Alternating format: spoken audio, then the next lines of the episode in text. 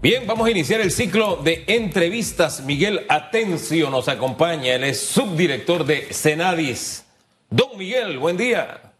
Buen día, eh, profesor Hugo, Hugo Famanía, también a Susan Elizabeth eh, por la oportunidad que nos da para dirigirnos a su amable audiencia y televidencia. Eh, como subdirector nacional de la Secretaría Nacional de Discapacidad, para nosotros es importante eh, este espacio que nos brindan, ya que eh, podremos brindar información de lo que realizamos a favor de la población con discapacidad. Qué bueno. En LinkedIn, ustedes señalaban que había realizado Senadis en la pandemia para las personas con discapacidad. Eh, a través de los fondos nuestros y también con el apoyo del Club 2030, a la población con discapacidad se le brindó apoyo en aspectos importantes, ejemplo, en leches que utilizan muchas personas con discapacidad, que no es la leche eh, convencional, no decimos la marca obviamente porque no va a hacer propaganda, y también con Pamper, que es un, un, tipo de ayuda importante que necesitan muchas personas con movilidad reducida y otras condiciones de discapacidad, con bolsa de alimentación, y también eh, eh, los programas nuestros siguieron eh, realizándose a través online, o sea, Senadi nunca paró dentro de la pandemia de trabajar. La, la gran mayoría en la, en la, época estuvimos confinados, se, se realizaban nuestros trabajos directamente desde nuestras casas, pero siempre en contacto con la población con discapacidad. Y un aspecto importante que nosotros como Senadi impulsamos que la población con discapacidad estuviera dentro de las primeras vacunadas. Luego que se vacunaron los que estaban en primera línea, a diferencia de otros países que las personas con discapacidad la dejaron, como se dice, totalmente atrás. En nuestro país, después que se vacunaron los, los médicos, los fronterizos, toda la gente del estamento de seguridad, luego estuvieron los pacientes encamados y las personas con discapacidad. Ese es un dato significativo que el pueblo panameño debe conocer y que comparado con los países de América Latina, en mi caso,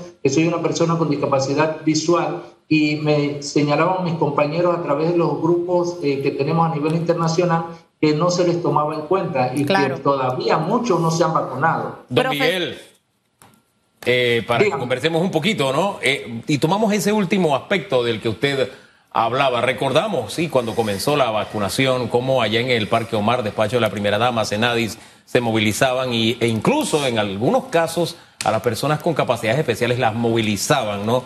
Para llevarlas a, vacunarse. ¿Tienen ustedes un censo de, el, de la población que fue vacunada y también de la población que decidió no vacunarse?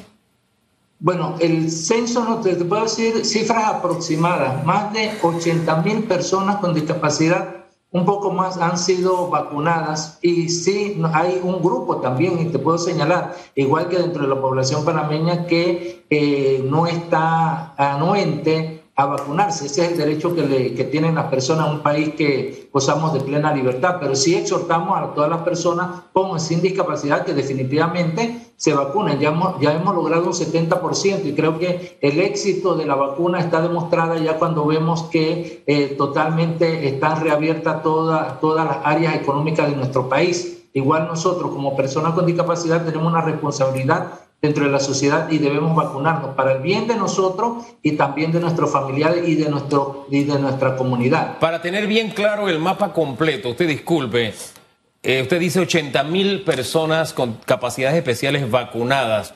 80 mil de, de, un universo de cuántos, para tener el porcentaje. No, aproximadamente, bueno, esa es una aproximación. Los datos estadísticos con certeza lo podemos eh, conseguir a través de la AEI, a la, Autoridad de Innovación Gubernamental, que tiene unas estadísticas dentro de su página web.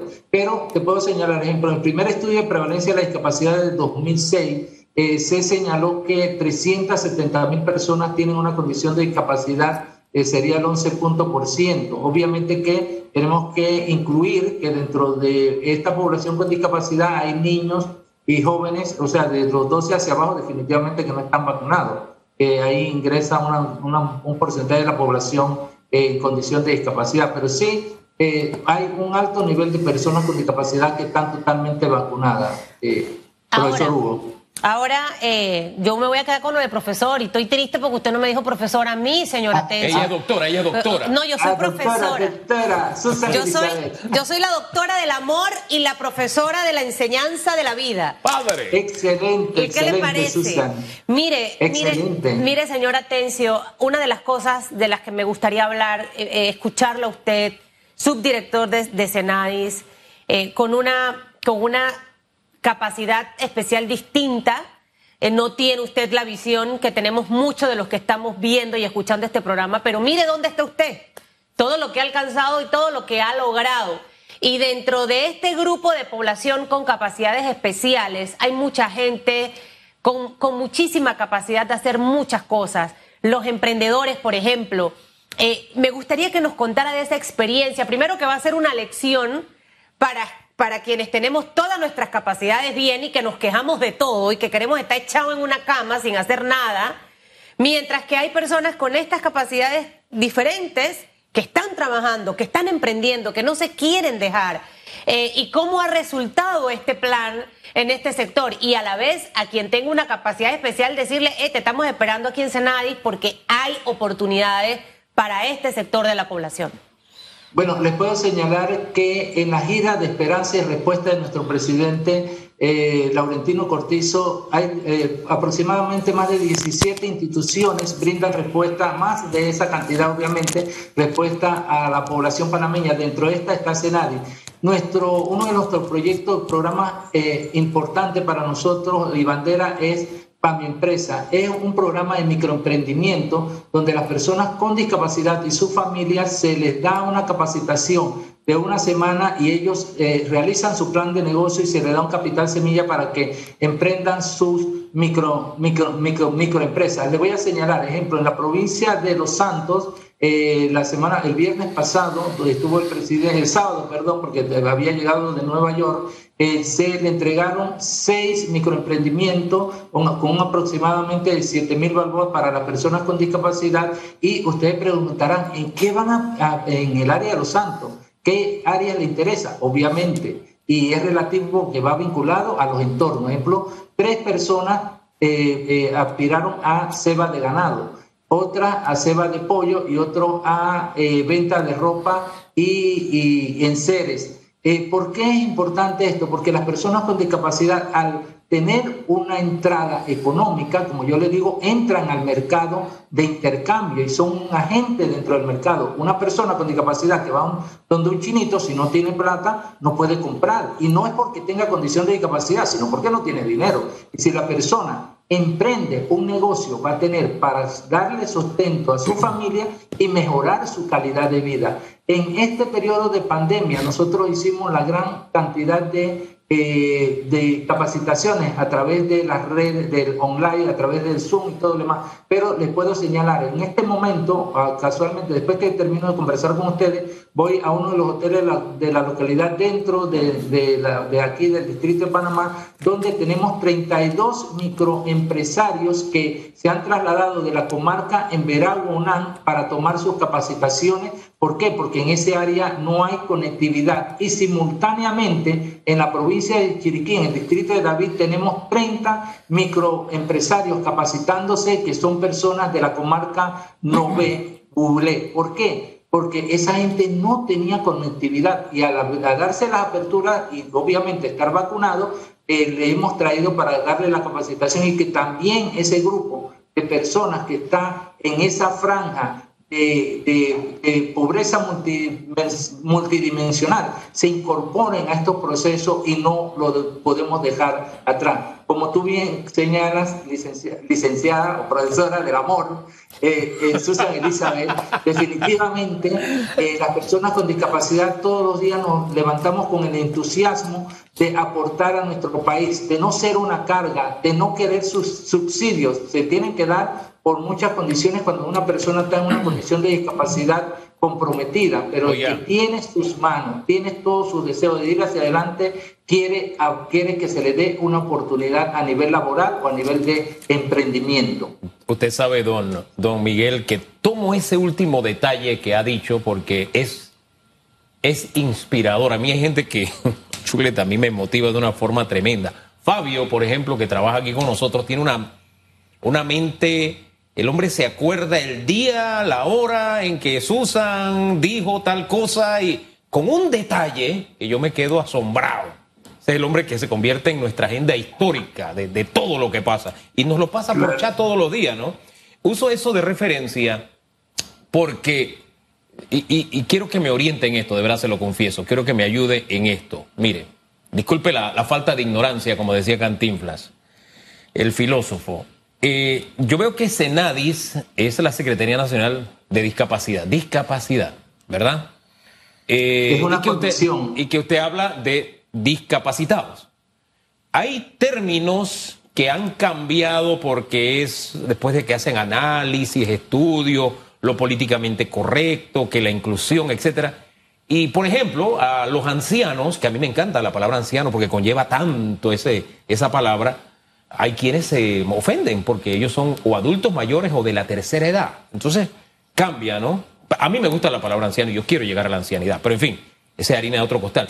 En el tema de la discapacidad, ¿Cuál es la forma correcta de decirlo? ¿Personas con capacidades especiales o personas con discapacidad? Habiendo esto de la Secretaría, que incluso es de discapacidad. Ayúdeme a tener bien claro el concepto bueno, para utilizarlo de manera correcta. Eh, la condición de discapacidad, eh, la persona, utilizamos el concepto de persona con discapacidad porque eh, primero somos personas. Segundo, la, la discapacidad es una condición viene de una enfermedad, pero eso no implica que tú vas a estar enfermo. Por ejemplo, los, paradigmas anteriormente señalaban eh, conceptos como invalidez y tal. En el proceso histórico se han cambiado los conceptos y hay el paradigma de derechos humanos y este paradigma de derechos humanos señala que el concepto adecuado es persona con discapacidad. Ejemplo, cuando tú me dices personas con capacidades diferentes, ejemplo, yo no tengo capacidad de cantar. De pronto eh, eh, eh, Susan Elizabeth tiene una capacidad totalmente de,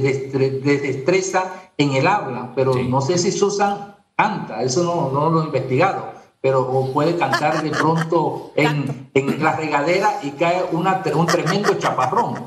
Pero entonces cuando dices capacidad, todos tenemos capacidades diferentes. Por ejemplo, mi yo quise, cuando estaba adolescente, quise ser artista, pero la primera vez que fui a cantar donde este, Ramón eh, Pereira, me pusieron una bomba y dije, ¿qué va?